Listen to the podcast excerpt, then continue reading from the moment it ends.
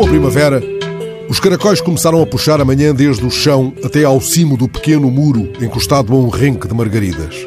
A subida parece ocorrer em formação, cada caracol mantendo do seguinte uma distância cautelar, todos confinados ao seu pedaço de chão vertical.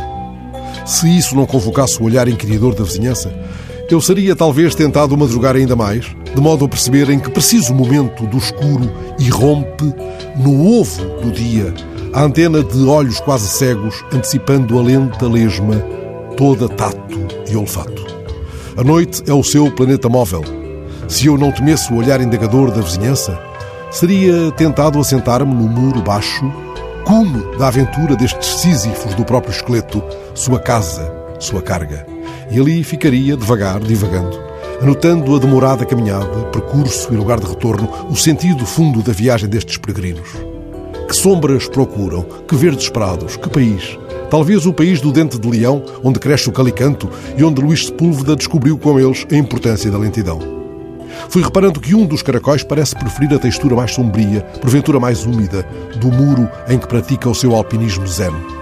Trato, por isso, de o fotografar nesse aconchego e lembro-me da convicção de Manuel de Barros, meu poeta maior. Nódoas de muro seduzem caracóis mas há de tratar-se de uma sedução melancólica. Por alguma razão, o poeta definiu o caracol como uma solidão que anda na parede. Há um breve fim do mundo, uma incerta hibernação na roda dos dias do caracol e na minha, já agora.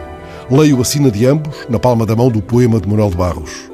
Depois que atravessem o muro e a tarde, os caracóis cessarão, às vezes ao meio.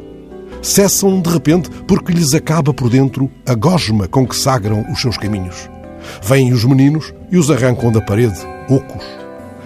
Em vésperas de entrar em lay-off, invejo o caracol que consegue dormir até três anos seguidos.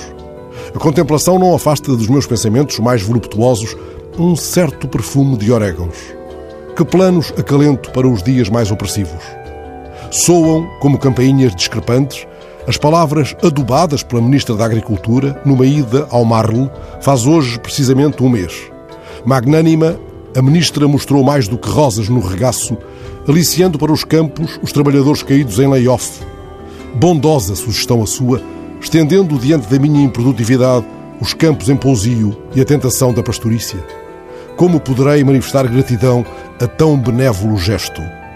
Farei como um certo engenheiro naval rasgando horizontes.